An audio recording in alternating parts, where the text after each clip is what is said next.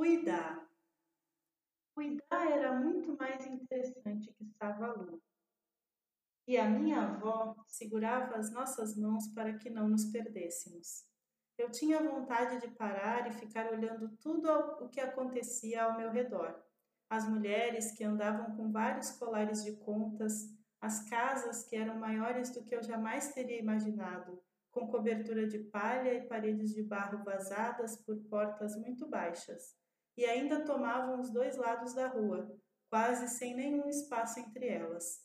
Gostei quando chegamos à praça, ao lado do mercado, e ficamos admirando as roupas, as pessoas, muita gente com marcas que nem a minha avó sabia de onde eram.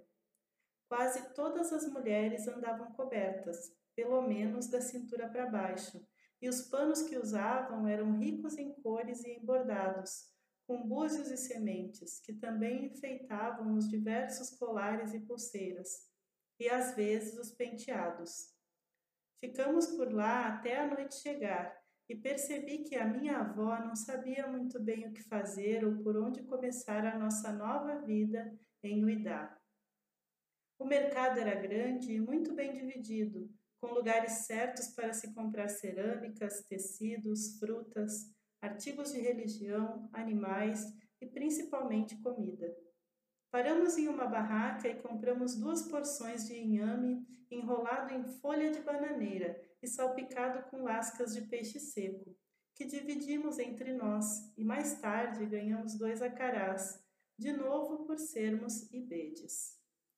A mulher que nos deu os acarás perguntou se podíamos tomar conta da barraca dela por algumas horas. Estava cansada por ter ficado no mercado o dia inteiro e a filha, que deveria substituí-la durante a noite, estava doente. Ela queria estender a esteira ali mesmo e dormir um pouco, mas para isso precisava de alguém que ficasse de vigia. A minha avó aceitou, pois também seria uma ótima oportunidade para descansarmos da viagem. A barraca era uma construção feita com vigas de madeira, sustentando a cobertura de palha, e alguns caixotes empilhados, servindo de paredes baixas em formato de U, que protegiam do vento o fogareiro onde a mulher fritava os bolinhos e o peixe que vendia.